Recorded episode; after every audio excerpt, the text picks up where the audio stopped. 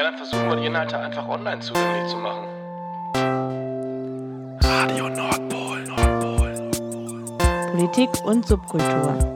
Hallo, äh, schön, dass ihr alle da seid zum äh, Antifa-Café im äh, August, äh, hier in dem äh, neuen Nordpol äh, oder in dem neuen Nordpol in Arbeit.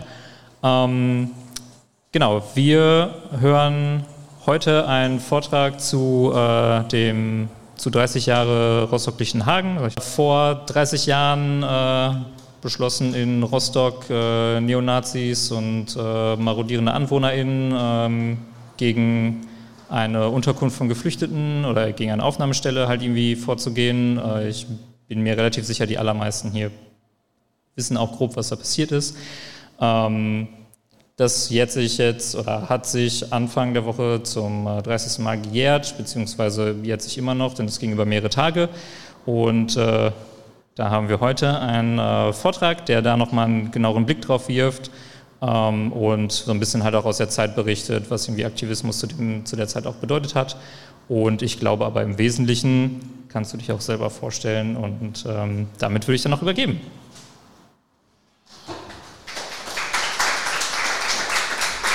Ja.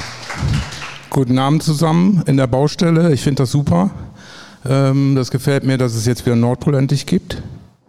Und ähm, ich werde in dem Vortrag irgendwie aus dieser Zeit erzählen. Ich habe November 1989 meine erste Antifa-Gruppe gegründet. Und äh, der Grund dafür war nicht die Wiedervereinigung, sondern es ging ja schon lange vorher los. In den 80er Jahren haben wir zumindest in der Subkultur, in der ich mich aufgehalten habe, eine starke Faschisierung gehabt. So in der Eu- und Skin-Szene.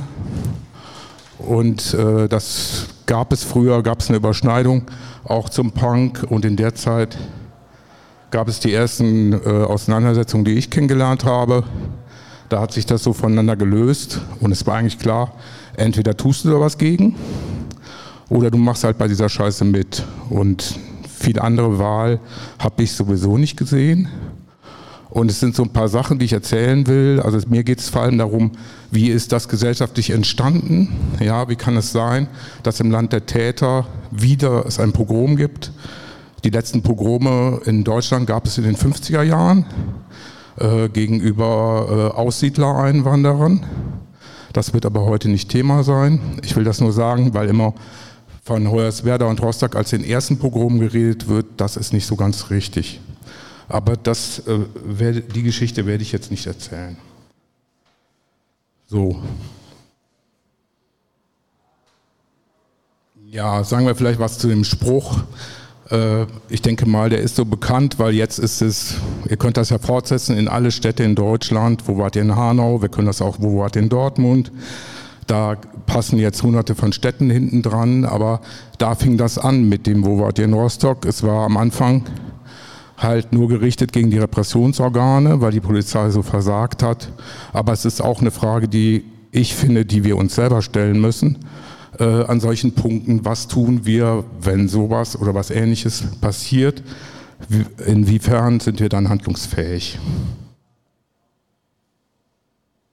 So, ich springe jetzt auf 1989, da durfte ich zum ersten Mal wählen. Bei der ersten Wahl, wo ich gewählt habe, kamen die Republikaner in das Europaparlament. Und äh, das war so ein ganz einschneidender Punkt, weil vorher hatten die nicht viel Bedeutung. Die wurden von Schönüber geführt, einem ehemaligen Waffen-SS-Mann und großer Förderer übrigens von Thomas Gottschalk, wen das interessiert. Und äh, da war es aber so, dass das schon noch ziemlich isoliert war, diese Partei. Aber da ging das schon so in der Schule unter Jugendlichen los, dass Leute halt gesagt haben, sie wählen die Republikaner. Und damit ging so ein tiefer Riss einfach durch die Schulklasse. Und äh, ja, es war halt eine offen faschistische Partei, die so auftrat. Und was auch ganz deutlich war, 1989 gab es von der Deutschen Volksunion, das war auch so eine winzige Nazi-Partei, gab es so eine Postwerbung, die wirklich an alle Briefkästen gar ging, die also die Post wirklich verteilt hat, wo sie auch ziemlich Prügel für bekommen hat, verbal, aber sie haben es gemacht. Und da drin war so ein Deutschlandaufkleber fürs Auto, der genauso aussah. Und da drin war auch so ein Propagandablättchen äh, mit eindeutig rassistischen Inhalten. Und das war wirklich so in der Diskussion gesellschaftlich, weil jeder hatte das so im Briefkasten. Und äh, kurze Zeit später kam dann, ich habe das leider nicht, in der Bravo der Reichskriegsflaggenaufkleber, der dem gefolgt ist ungefähr ein Jahr später. Also das so zu der Entwicklung. Äh, der Faschismus war halt mitten in der Gesellschaft angekommen, beziehungsweise, und das ist ganz wichtig, der Nationalsozialismus war in der Gesellschaft angekommen und wurde sowohl gewählt als auch diskutiert. Das ist ganz wichtig, das zu sagen, dass das nochmal so ein qualitativer Sprung irgendwie in der deutschen Geschichte war, in der westdeutschen. Äh, ich gehe dann mal so über zur DDR weil äh, die DDR war der zweite, die zweite Hälfte des Arsches und die kam ja dann zusammen und da war es aber ähnlich. Ja. Also wir haben einen starken Rassismus in der DDR gehabt, der auch geprägt war durch den Nationalismus in der Gesellschaft. Also man hat eben eine Gesellschaft geschaffen, die auch durch eine Nation zusammengehalten wurde und nicht unbedingt durch einen Gedanken. Und hier waren auch schwarz-rot-goldene Fahnen, zum Beispiel auf den 1. Mai auf Märschen oder sowas. Zahlreicher vertreten waren die Deutschlandfahnen gegenüber den roten. Da kann man auch mal durchzählen. Und äh, es hat sich eigentlich in der DDR so wenig entwickelt, weil es auch so wenig Diskussion darüber gab und diesen aufdoktuierten Antifaschismus gab, der eigentlich alles bestimmt hat und trotzdem wurde Rassismus zugelassen und auch faschistische Gruppierungen. Dann springen wir jetzt ein bisschen zurück ins Jahr 1987, wo es einen Überfall auf die Zionskirche gegeben hat. Dieses Konzert äh, wurde übrigens organisiert von Silvio Meyer unter anderem, der zwei Jahre, drei, nee, der 92 dann getötet wurde von Nazis, wo es da immer noch diese Demonstrationen gibt. Und dieser Überfall war gemeinsam mit Nazis aus West-Berlin. Also es gab da schon diese klare Verstrickung äh, zum Westen hin, was inzwischen klar ist, dass beide Geheimdienste äh, von beiden Seiten, also sowohl der Verfassungsschutz als auch die Staatssicherheit, das gewusst hat. Also es haben sich wirklich, es hat ein Treffen zwischen äh, West- und Ostnazis im sozialistischen Ausland gegeben, unter anderem in Ungarn, äh, wo auch Michael Kühn der danach eine große Rolle nach der Wiedervereinigung gespielt hat in der Faschisierung und der auch Gründer der deutschen Alternative war, die so äh, das neue, äh, die neue rechte, rechtsaußen nationalsozialistische Partei war. Im Westen war die Entwicklung so ein bisschen anders, äh, weil sie auch viel strukturierter war und auch öffentlich war. Das war im Osten eben noch nicht so, auch wenn die Parteien ähnlich auch schon Gruppierungen hatten und es genauso wie im Westen auch eine ganz starke rechte Fußballszene gab, im Osten eigentlich noch viel stärker, die durch nichts aufgehalten wurde und äh, die man im Prinzip auch immer so hat laufen lassen. So richtig äh, was dagegen getan wurde nicht. Bei diesem Fall des Überfalls, der wurde nochmal aufgerollt. Das war in der DDR eine große Diskussion, dass die so gut weggekommen sind und eigentlich gar keine Strafen bekommen haben. Dann sind die Verfahren nochmal aufgerollt worden. Und daraufhin sind die Leute auch verurteilt worden. Es sind viele verletzt worden, aber das Konzert hat irgendwann doch stattgefunden, mitten in der Nacht. So, jetzt kommen wir zu den Strukturen, die es im Westen gab. Das, äh, die Namen sind gar nicht so wichtig. Äh, wichtig ist, dass das alles zusammengehört. Und hier haben wir halt die unterschiedlichen Ausformungen, die es gab. Also eine klassische Nazi-Partei, die äh, die sich in den 60er Jahren große Erfolge gehabt hat, es aber nicht geschafft hat, in den Bundestag zu kommen, an der 5%-Hürde gescheitert, Ende der 60er Jahre und äh, danach immer wieder eine Bedeutung gehabt haben, aber sie waren damals auch so eine verstaubte alte Männerpartei und äh, deswegen auch nicht so attraktiv. Die Republikaner fehlen jetzt auf dem Bild, die müssten, müsst, müsst ihr euch dazu denken. Die anderen Organisationen, die darunter sind, vor allen Dingen die FAP, hat eine große Bedeutung, weil sie mit in der Anschlagsplanung vor Rostock-Lichtenhagen beteiligt war. die Nationalistische Front auch und die GDNF auch, die dann eher so Kaderorganisationen waren, wo sich dann äh, bestimmte Leute, da sehen wir gleich ein Bild von, von denen, äh, das auch wirklich geplant haben. Und jetzt geht es erstmal zum Thema Gastarbeiterinnen in Ost und West. Es gab sogenannte Vertragsarbeiterinnen in der DDR, die haben auch in einem Hausteil gewohnt, deswegen ist es äh, auch hier in dem Vortrag.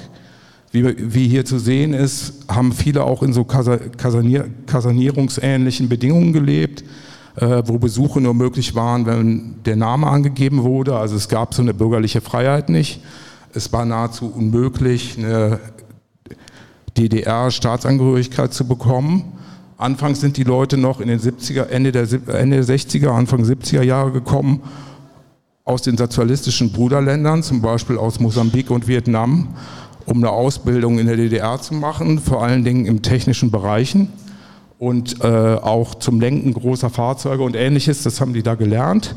Dafür sollten sie ein paar Jahre hier bleiben und dann zurückgehen, um ihre Erfahrungen zurückzutragen. Das ging auch, auch in den universitären Bereich. Aber Später war die DDR so ausgeblutet, dass sie die Leute im Prinzip eingekauft hat und die Verträge immer weiter verlängert hat. Und wo es vor allem darum ging, Arbeitskräfte zu haben. Durch den Mangel an Arbeitskräften, der in den, ja, seit Anfang der 80er Jahre entstanden ist, weil spätestens, weil so viele Menschen äh, in den Westen geflohen sind und nicht mehr in der DDR leben wollten. Ja, dann gehen wir mal weiter. Äh, wie war das denn so im Westen? Ich weiß, dass ihr das wisst, aber ich mache da auch nur ein Beispiel. Nur so zur Vorstellung. Gastarbeiterinnen waren ja immer willkommen zum Arbeiten. Der Millionste bekam dann ein Moped.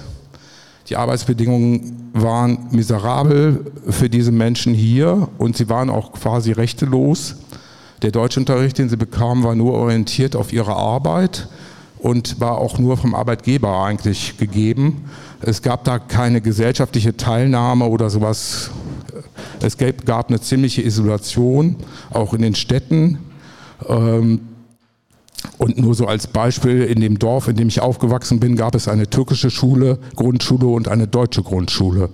Ist jetzt heute so ein bisschen undenkbar, aber das zeigt so ein, äh, wie weit zurück eigentlich alle waren.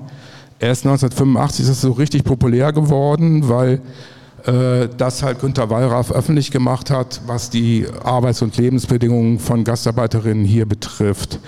Anfang der 80er Jahre gab es auch noch äh, Geld, wenn die Leute zurückgegangen sind in die Türkei. Da sind auch viele dann wieder hier weggezogen, wie es mit der Massenarbeitslosigkeit dann Anfang der 80er, Mitte der 80er Jahre anfing.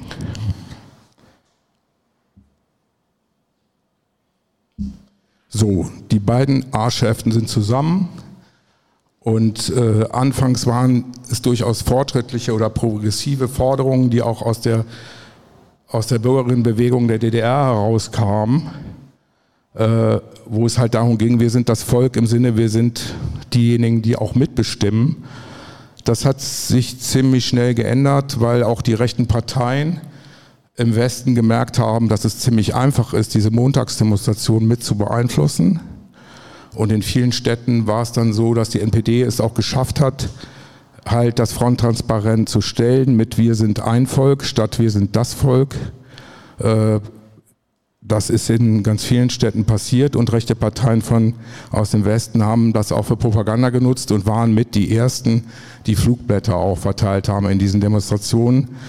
Bis die anderen Parteien kamen, war eigentlich dann schon alles geklärt und äh, wurden diese Demonstrationen immer mehr rechts geprägt. Hier gibt es eine ganz kleine Fahne, die schon zeigt, wo es hingeht. Die Reichskriegsflagge, die gibt es halt da auch schon. Damals war die noch nicht verboten zu der Zeit, also keine von denen. Und die ist halt schon in klein da zu sehen. Das ist hier dann bei den Feierlichkeiten am 3. Oktober 1990, die übrigens wunderbar auch gestört wurden von linken Gruppierungen. Das Ganze könnt ihr euch anhören, gibt es immer noch im Internet, die es geschafft haben, sich ganz nach vorne zu drängeln und das Deutschlandlied so schön falsch zu singen, dass es eine Freude ist. Das erste Mal, dass ich das Deutschlandlied gut fand, aber es ist richtig toll. So, jetzt wird es wieder ein bisschen unerfreulich.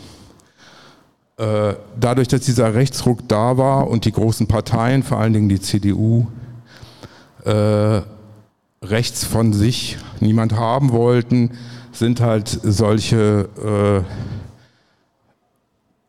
äh, ja, Wahlplakate entstanden, um, die, um rechts alles abzufischen und den Republikanern die Chance zu nehmen, irgendwie ins Parlament zu kommen. Und wie man hier, wie ihr hier schon sieht, irgendwie der letzte Satz Grundgesetz ändern, das ist eigentlich der entscheidende Punkt, wo es geht. Es sollte der rechte Mob benutzt werden, um das individuelle Recht auf Asyl, was geschaffen wurde nach dem Zweiten Weltkrieg und einmalig war, sollte abgeschafft werden, was schließlich auch dann äh, im Sommer des nächsten Jahres auch passierte. Und äh, das ist die Hetze, die eben auch von Parteien betrieben wurde.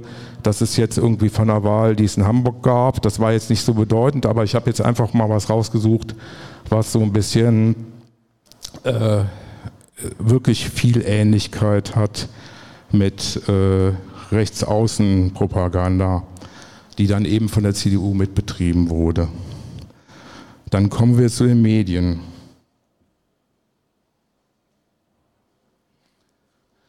Hier ist es so, dass auch äh, hier die rechten Bilder übernommen, worden, übernommen wurden vom Spiegel und aber auch von anderen. Also hier könnte auch der Stern stehen oder so. Und auch viele äh, ja, Tageszeitungen sich so weit rechts entwickelt haben, wie zum Beispiel die FAZ, dass kein großer Unterschied mehr zum Stürmer war. Und auch wenige Zeitungen, ich würde mal sagen die Frankfurter Rundschau und die Taz oder so, da war es eindeutig, dass sie sich dagegen positioniert haben, aber auch bei vielen Tageszeitungen, so kleineren, die sind, haben sich dem auch quasi unterworfen und sind eingeknickt und haben dann den, den, äh, den Schuldigen gesucht. Der Schuldige war der Asylant, so ein Kunstwort, was Menschen abwertet, also nicht Asylsuchender oder sowas. Asylant ist auch kein Wort, was aus der Gesetzgebung kommt, sondern es kommt tatsächlich aus einer rechten Bewegung heraus, äh, erstmals geprägt, soweit ich weiß, wohl das von der NPD in den 70er Jahren. Aber das Entscheidende ist, dass diese Stimmung so war, dass sich auch nicht entblödet wurde, das Boot ist voll zu benutzen. Äh, das kommt tatsächlich aus dem Zweiten Weltkrieg und wurde benutzt von Rechtsaußenleuten, also Rechtsaußenparteien in der Schweiz, um zu verhindern, dass die Juden in der Schweiz migrieren können. Ich denke mal, da haben diese Herrschaften nicht drüber nachgedacht oder es war ihnen einfach egal. Aber äh, das nochmal dazu, dass tatsächlich auch Bilder aus dem Nationalsozialismus einfach so übernommen wurden und unkritisch dargestellt wurden. Eine ähnliche Entwicklung haben wir auch äh, bei den Medien gehabt. Also Spiegel TV hat einfach unkommentiert irgendwelche Nazis interviewt. Da wurde selbst die Anschlagserklärungen der FAP wurden einfach so hingenommen, die gesagt haben, es wird jetzt über eine Republik brennen. Dann war das halt so, ne? Und das ist ja auch geschehen. Und äh, diese unkritische Haltung und dieses, wir lassen das zu, war ein ganz großes Problem. Äh, weil es nicht differenziert dargestellt wurde. Es ging um den Skandal, es ging darum, äh, irgendwie große Zahlen zu verkaufen. Die Nazis waren in der Zeit und die äh, wirklich faschistische Bewegung war in der Zeit auch eine Gefahr für viele linke Projekte. Und äh, es gab zum ersten Mal in Deutschland ein Haus, was von Nationalsozialisten besetzt wurde in der Weitingstraße, die alle bis an die Zähne bewaffnet waren. Und das ist hier eine Demo, die von der Mainzer Straße ausging. Das war eine große Hausbesetzung in Ostberlin, direkt an der Mauer. Und äh, das war die Gegendemonstration, aber die, die Straße ist, also die Linken sind oft angegriffen worden haben sich auch dagegen gewehrt und in dieser Zeit der Hausbesetzbewegung sind sehr viele Menschen verletzt worden. Und ja, Silvio Meyer war dann 92 der, den es auch tödlich getroffen hat. So, jetzt kommt der schwierige Teil für mich. Man kann das nicht so gut lesen, weil das ist äh, so aus einer älteren Zeitung äh, kopiert. Das, äh, es geht hier weniger um die Lesbarkeit, es geht darum, dass wir dann äh, als Antifa gesammelt haben, was für Anschläge es gegeben hat in der Region. Wir reden hier nur von dem Bonn- und Rhein-Sieg-Kreis. Das sind auch bei nahezu nicht, nahezu nicht alle, da gibt es noch viel mehr. Und äh, innerhalb dieses Ganzen ist es halt so, dass die Menschen, die sich gewehrt haben, auch selber aus den Asylheimen kamen. Was eigentlich das Entscheidende war, damit das Ganze zur Verteidigung auch wirklich funktioniert hat. Wir haben da polizeiliche Aufgaben übernommen, denen wir auch überhaupt nicht standhalten konnten. Das war auch irgendwie klar. Wir waren dann selbstverständlich auch total naiv, äh, dass wir das irgendwie leisten können. Es gab noch keine zentralen Anlaufstellen und die waren alle noch so verteilt. Also es gab Heime, wo 20 Leute gelebt haben, 100, 200. Das war aber eigentlich so die Grenze. Und äh, die Heime waren auch überhaupt nicht geschützt, nicht beleuchtet, gar nicht. Das waren eigentlich alles so stillgelegte Gebäude, wo, wo die sich gedacht haben, okay, äh, wir stellen da nicht das Wasser ab und lassen die Leute oft in die Sperrmüllmöbel einziehen. Äh, und dann war es eben, wo das hat weil ich eben schon erzählt habe, die FAP so offiziell rausgegeben, okay, wir erklären dem Ganzen auch den Kampf. Wir hatten im Bonn- und Rhein-Sieg-Kreis so circa 120 bis 130 Aktive in der Nazi-Szene, die ich jetzt zum militanten Spektrum zählen würde. Deswegen erklären sich auch die vielen Anschläge. Aber es waren eben auch so Leute, die einfach, weil sie von diesem rechten Trend so begeistert waren, mal so einen Kanaldeckel in irgendwie in ein Asylheim geworfen haben oder so. Deswegen hatten wir auch viele Verletzte. Und äh, im Rahmen dessen ist halt dann 1991 auf meine Freunde geschossen worden mit einer Maschinenpistole. Und das war so der Bruch, auch zu sagen, es gibt keine Zivilgesellschaft, auch nicht im Westen. Es hat niemand interessiert und es hat auch kein Ermittlungsverfahren gegeben. Ich bin da nicht der Einzige, dem sowas passiert ist und dessen Freundinnen und Freunde da bedroht waren. Aber es ist eben so, dass der Fall auch zeigt, es ist egal, in welchem Teil Deutschland das war. Es gab diese Unterstützung immer und sie ist hier indirekt auch von der Bevölkerung mitgetragen worden, die auch in ihrem Ort halt das Asylheim nicht haben wollten. Und dadurch, dass die Unterbringung auch wirklich eine Katastrophe war, haben die Leute halt auch immer draußen rumgehangen und äh, wurden dementsprechend auch schlecht behandelt. Und mit ihnen wurde auch nicht geredet. Ich weiß nicht, äh, es ist heute ein bisschen anders, weil es viele Menschen gibt, die äh, auch sich für Geflüchtete engagieren. Das hat sich geändert. Einer der Gründe ist, denke ich mal, diese Zeit. Wer das erlebt hat, denkt sich so, ja, äh, das darf nicht wieder passieren. In der Form ist es auch nicht. Es ist halt anders weitergegangen. Ich konnte mir damals auch nicht vorstellen, wie es weitergeht. In der Zeit habe ich eher gedacht, das bleibt halt so. Ich muss mich darauf einstellen das zum Westen. Wir gehen wieder zurück in den Osten. In Hoyerswerda sind mehrere Häuser angegriffen worden von mosambikanischen und vietnamesischen Vertragsarbeiterinnen. Äh, in Hoyerswerda war es so, dass es zwar so eine äh, äh, künstlerische Linke und sowas alles gab, aber auf sowas war irgendwie keiner vorbereitet. Es gab aus Hoyerswerda heraus äh, keinen starken Widerstand. Dazu muss man sagen, dass Hoyerswerda ganz anders ist als Rostock-Lichtenhagen. Das ist sehr wichtig, weil Hoyerswerda war eine sehr privilegierte Stadt. Äh, hier haben die Menschen sehr viel Geld verdient, weil hier wurde sowohl Kohle abgebaut als auch verbrannt äh, und Energie produziert und so weiter. Also das war eine Stadt, die aus dem Boden gestampft worden ist in 70er Jahren. Und das ist nur gemacht worden, weil halt der Energieträger der DDR, der Energieträger, die Braunkohle, da war und die Leute eigentlich mit ihren Lebensumständen bis dahin sehr zufrieden sein konnten im Vergleich zu anderen Menschen äh, in der DDR, sowohl von den wohnlichen Situationen als auch davon, wie die Grundversorgung war. Die Grundversorgung in Hoyerswerda, äh, was irgendwie Lebensmittel und ähnliches betrifft, ist halt vergleichbar mit Ostberlin. Es gibt da große, große Unterschiede, wie in der DDR die Versorgung war. Äh, trotzdem, trotz alledem gab es halt äh, sind Menschen da angegriffen worden, auch tatsächlich äh, erst zuerst nur von der Nazi-Szene in Hoyerswerda, die dann auch unterstützt wurde durch die westlichen, was wir auch alle in unseren Städten mitgeschnitten hatten, dass unsere Nazis auf einmal nicht mehr da waren. Und äh, es sind auch zum Glück sehr viele hinterhergefahren. Ähm, die sind, äh, es ist dann gelungen, durch so einen Konvoi, den es in Berlin gab, nach, nach Hoyerswerda reinzukommen und sehr viele Leute nach Berlin quasi zu evakuieren, weil es keine andere Chance gab. Äh, dadurch haben die Nazis, beziehungsweise auch dann die Bürgerinnen und Bürger, die daran teilgenommen haben, irgendwie Recht bekommen. Aber es ging ja darum, Menschenleben zu retten und zu vermeiden, dass noch mehr Menschen äh, physisch verletzt werden. Ja, das ist ein Jahr vorher ungefähr gewesen. Es gab eine sehr starke Demo dagegen, äh, die dann da durchgelaufen ist. Da ich nicht gerne Faschus zeige, dann doch lieber das.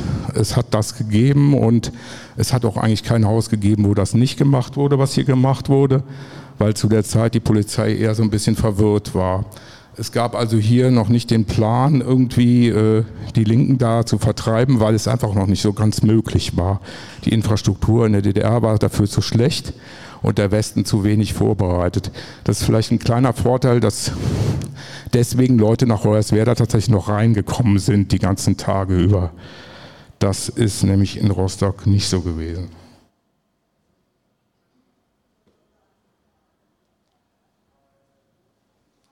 So, das ist jetzt das berühmte Haus, wo es inzwischen auch jede Stadtführung in Rostock dran vorbeigeht, weil es ja so spektakulär ist.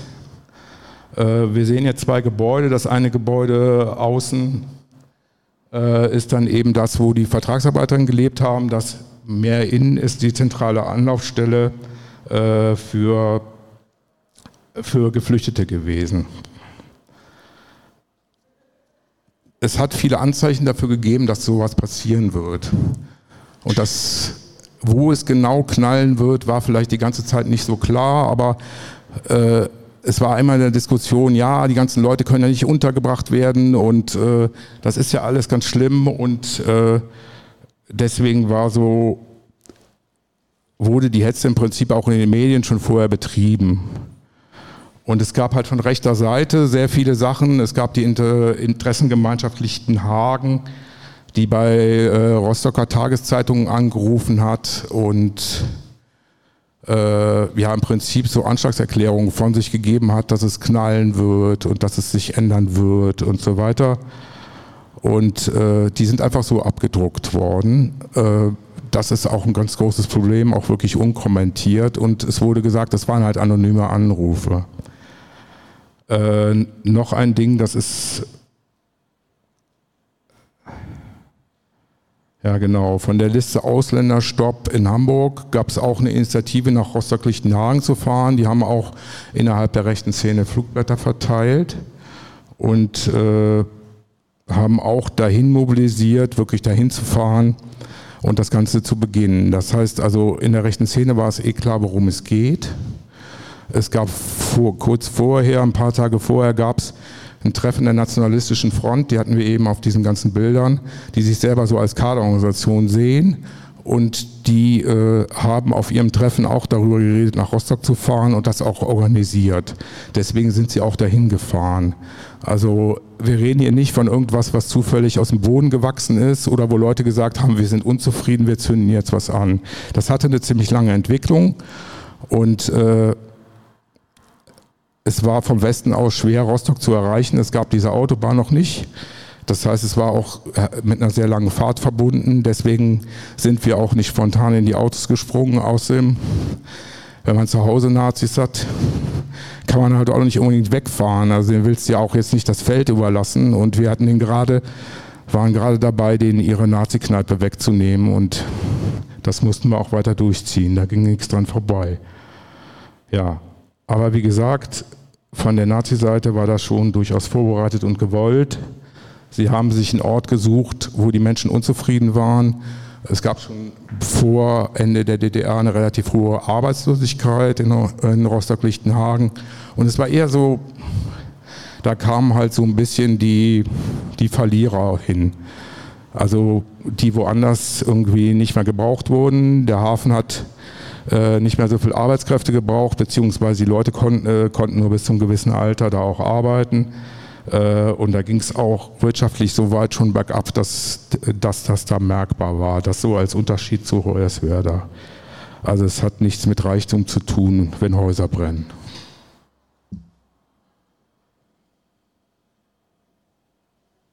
Ja, das sind auch so berühmte Bilder, die in den Tagen entstanden sind. Das Heim ist über mehrere Tage äh, angegriffen worden.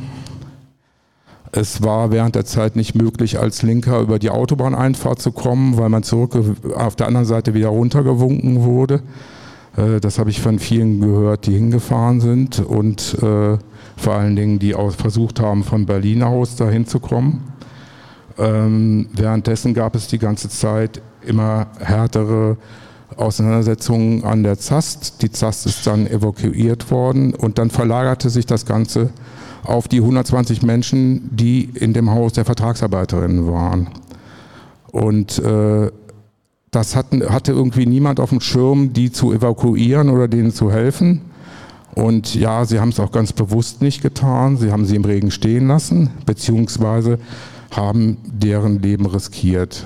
Und eigentlich nur, weil die Leute große Bürgerkriegserfahrung hatten und wussten, wie sie sich schützen können, sind sie von Etage zu Etage immer weiter nach oben getrieben worden in den sechsten Stock und sind dann übers Dach weg, haben es dann geschafft, da wegzukommen.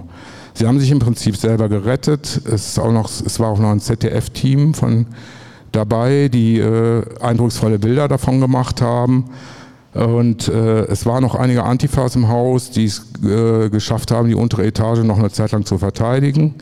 Die sind zum Glück auch oben wieder rausgekommen. Unten, nach unten ging es eben nicht mehr.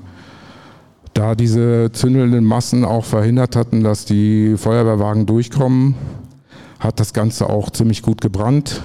Das ist ein Plattenbau gewesen der äh, aus Stoffen bestand, die auch ganz gut brennen.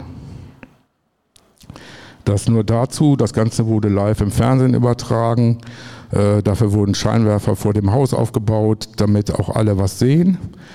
Äh, außerdem gab es die Imbissbude Happy Happy bei Appi, die alle Leute mit Würstchen versorgt hat.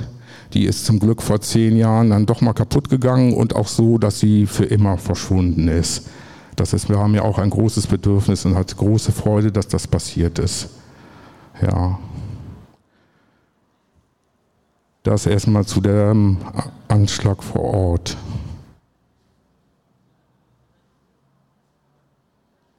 Ja, da ist dieses Foto entstanden mit diesem äh, rechtsarmhebenden Menschen, der äh, immer wieder so Symbolik war für das, für das Deutschland. In der Titanic wurde der so über Jahre irgendwie verwurstet und äh, wurden irgendwie immer wieder irgendwelche Witze daraus gedreht. Äh, er selber hat auch gesagt, er hätte sich nicht in die Hose gepisst, sondern es war eine Bierdose, die umgefallen ist. Aber das war so die Lächerlichkeit der ganzen Sache, die das vielleicht auch ein bisschen verharmlost, aber da das so ein Bild aus der Zeit ist, wollte ich das hier mal zeigen. Außerdem gibt es ein Plakat, ein neues.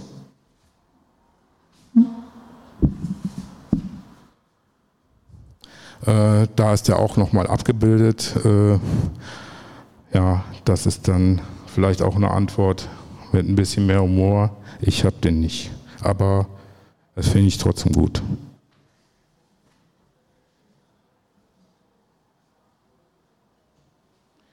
Naja, kommen wir jetzt zu den Protagonisten, die auch entscheidend waren dafür.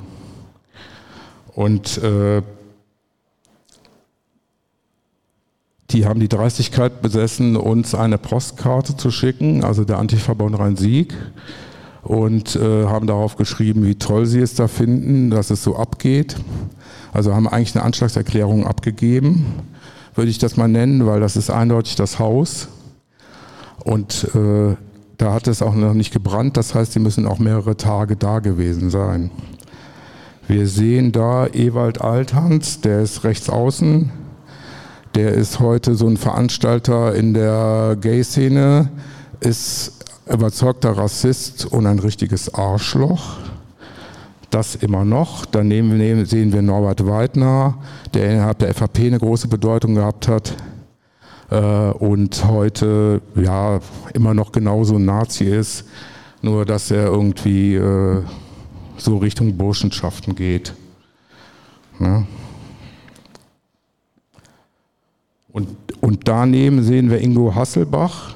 Das ist eigentlich der Einzige, der sich total davon distanziert hat, ist heute Journalist und äh, ja, macht auch gute Sachen, die sich auch gegen rechts wenden.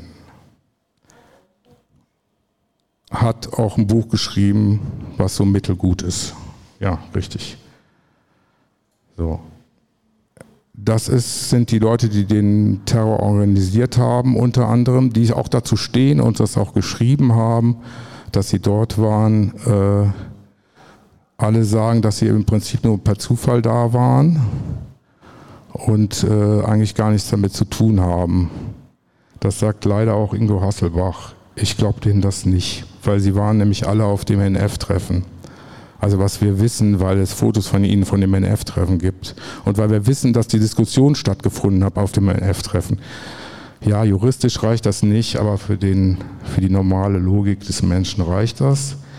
Und äh, was wichtig ist jetzt für das, was danach passiert ist, ist im Prinzip, dass diese Generation Terror, von der wir heute reden, also so Zschäpe, Böhnhardt und so, die haben sich auch alle in der Zeit sozialisiert. Die waren ja auch in Jena in so einem Jugendzentrum und äh, in so einem rechten Jugendzentrum und die haben sich eben auch da politisiert. Niemand ist bei der ganzen Sache bestraft worden. Im Gegenteil, der politische Diskurs ging so weiter, dass man, dass eben das Asylrecht dann abgeschafft wurde faktisch und dass diese Ausländergesetze, wie sie ja heißen, geschaffen wurden, äh, die für Ausgrenzung sorgen. Und äh, diese Leute haben sich eher im Recht gesehen, haben gedacht, ja, das ist der Wille des Volkes. Also da passt halt dieses, ja, wir sind das Volke Quatsche, was da so kommt. Das passt eben genau in dieses Bild. Äh, früher habe ich die immer Generation Rostock genannt. Später kam dann irgendwie im Rahmen des NSU so diese dieses Generation Terror dazu als äh, Komponente, dass sich das Ganze eben in eine terroristische Richtung äh, ausgerichtet hat, weil ja diese ganzen rechten Parteien, die ich eben aufgezählt wird, und Organisationen, die sind irgendwie zwischen 93 und 95 alle verboten worden oder hatten gar keine Bedeutung mehr. Und dann haben die Leute sich anders orientiert. Also die NSU ist dafür das beste Beispiel einer terroristischen Kleingruppenkonzept, was ja jahrelang auch äh, in der NS-Szene diskutiert wurde. Wir wollen nicht die vergessen, die wirklich auch noch andere Verantwortung getragen haben. Jetzt ist sie in Rente, die Frau, aber ich verzeihe es trotzdem keinen Tag. Angela Merkel war zum damaligen Zeitpunkt Jugendministerin äh, in Deutschland. Und äh, während des Anschlags hat sie das rechte Jugendzentrum besucht und nicht den Anschlagsort, den übrigens kein Politiker besucht hat äh, in der ganzen Zeit. Äh, außer, wir müssen die Ausnahmen setzen, außer von den Grünen natürlich, das, das muss man schon sagen. Wir haben auch wirklich zu der damaligen Zeit eine ganz andere Position gehabt und haben nicht dem äh, der, der Asylparagraph-Änderung zugestimmt. Aber es gab eben von der hohen Politik auch eine Zustimmung äh, zur rechten Szene und da ist wieder die Parallele zum NSU, also in Jena dieses Jugendzentrum, wo die NSU im Prinzip geboren wurde, war auch staatlich finanziert und nannte sich, dieses Konzept nannte sich akzeptierende Jugendarbeit, wo halt nicht gegen Rassismus und ähnliches gearbeitet wurde, sondern nahezu alles zugelassen wurde, was irgendwie noch legal ist. Und das hat halt nochmal zu einer anderen Politisierung äh, junger Menschen geführt, vor allen Dingen in der DDR, äh, ehemaligen DDR, weil hier halt diese ganzen Jugendzentren äh, das staatliche Konzept nicht mehr hatten und unbedingt ein neues brauchten und dann war es halt das. Und äh, die wenigen linken Jugendzentren, die so überlebt haben in der Zeit, äh, die mussten sich das dann erkämpfen. Es haben ja auch einige geschafft, aber staatliche Hilfen gab es zu der Zeit dafür nicht.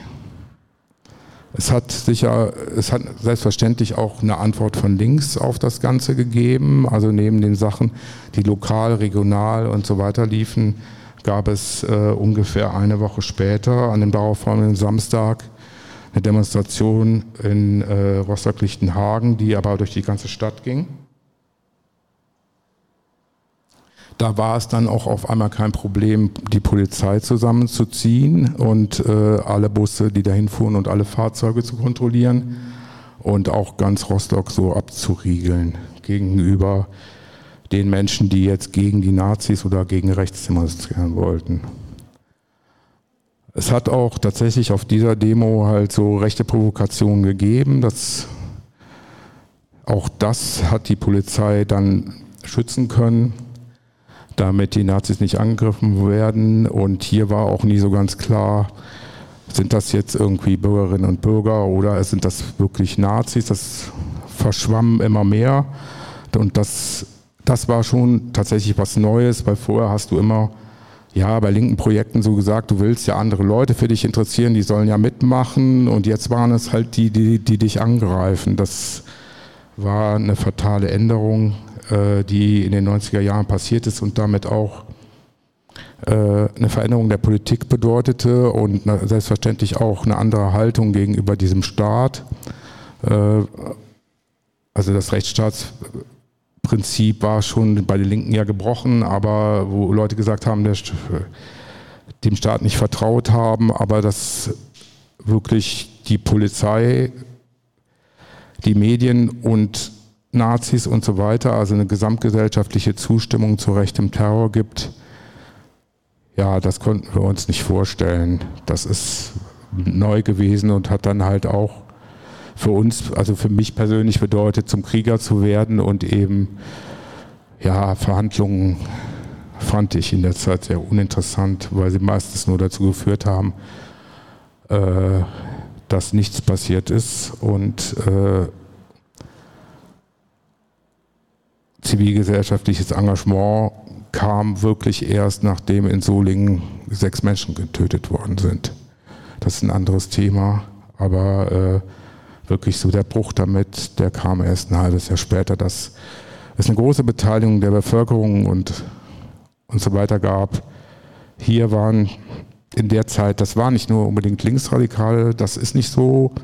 Äh, es waren bei den Sachen mit dem Schutz der Heime auch viele Leute beteiligt, die einfach moralisch empört waren. Äh, und das richtig fanden, irgendwie äh, bei dem Schutz teilzunehmen und auch die Heime mit Materialien zu versorgen und sowas.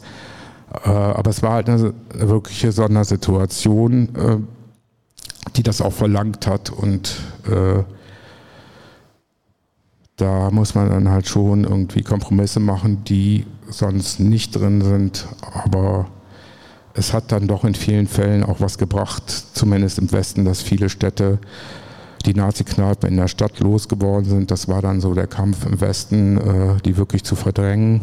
Das war auch hier so, aber jetzt von meiner Stadt kann ich das sagen, das hätten wir vorher so mit, hätten wir vorher nicht geschafft, wenn nicht so viele Leute aufgrund von Rostock-Lichtenhagen in die Antifa gegangen wären. Also das war so der Punkt, dass die Leute gesagt haben, okay, du kannst dem Staat sowieso nicht trauen, es gibt keine Alternative dazu, also musst du dich da organisieren, wo es auf die Fresse gibt. Und das war wirklich der einzige Punkt, der äh, in dem Moment entscheidend war. Und auch äh, Nazi-Strukturen halt zerschlagen wurden. Das wäre ohne so einen großen Zulauf von Menschen nicht möglich gewesen, vor allen Dingen aus den Dörfern und Kleinstädten.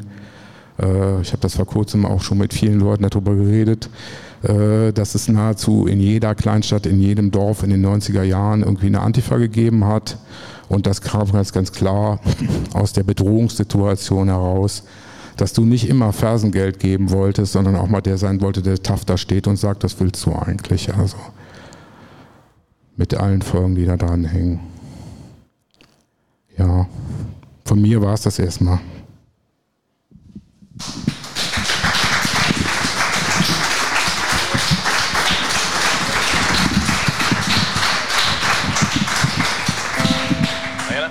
Inhalte einfach online zugänglich zu machen. Radio Nordpol, Nordpol. Politik und Subkultur. Aus der Quarantäne für die Quarantäne.